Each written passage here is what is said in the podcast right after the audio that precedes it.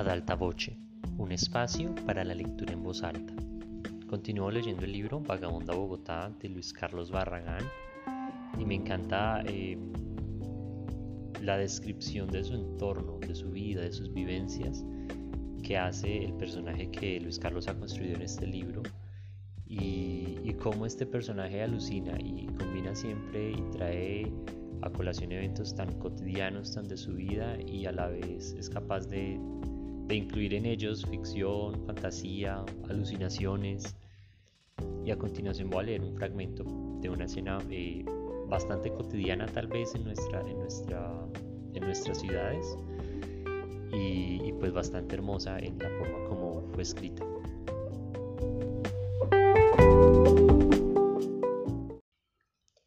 A Mario le coquetea a la muchacha del servicio, porque hay que aceptarlo, Mario está muy bueno.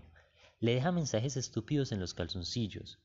Mario saca una silla Rimax al balcón de su apartamento en la estación espacial y se pone a ver las estrellitas que parecen mosquitos luminosos de Dios que puso ahí accidentalmente cuando estornudó.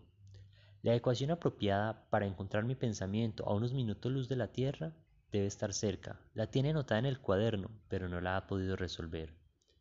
Para todo lo que ha aprendido, todo se resume en nosotros jugando al fútbol en cámara lenta en un callejón a las 4 de la tarde cuando lejos murmuraba el megáfono, el repuesto para la licuadora y por supuesto el sonido del vendedor de helados, el para Elisa de Beethoven con helados la campiña. Los dos golpeábamos el balón contra el sol como si se tratara de una batalla. Estábamos en el mismo equipo, nos mirábamos las piernas y los zapatos llenos de barro. El balón flotaba por la izquierda, ah, huevones, el Ramírez por la espalda, ¡Pam! A Mario le hacen zancadilla y se me mueve todo por dentro cuando se da de, de, totazo en la mejilla y sus gafas salen volando. El balón sigue su trayectoria como las balas. Yo voy a ayudarlo y me dice que parezco una niña ayudándolo, que vaya por el balón, que el partido no se ha acabado. Mario sigue mirando por la terraza y saca un cigarrillo. Querido Luis, dado que soy la única persona que te amará, que por lo tanto estamos obligados a estar separados y solos por tanto tiempo, el mono coge el balón y yo voy detrás, y es que yo soy bien bola porque me amaga el pase y el Ramírez la tiene lista. Solo somos seis personas. El lado la campiña, la olla a presión, la olla a presión, ¡zas! ¡Gol! De repente, Mario mete la pierna más maravillosa del mundo entre los pies del mono y le roba el balón, y de un solo chute lanza la esfera blanca y negra. El gol es nuestro.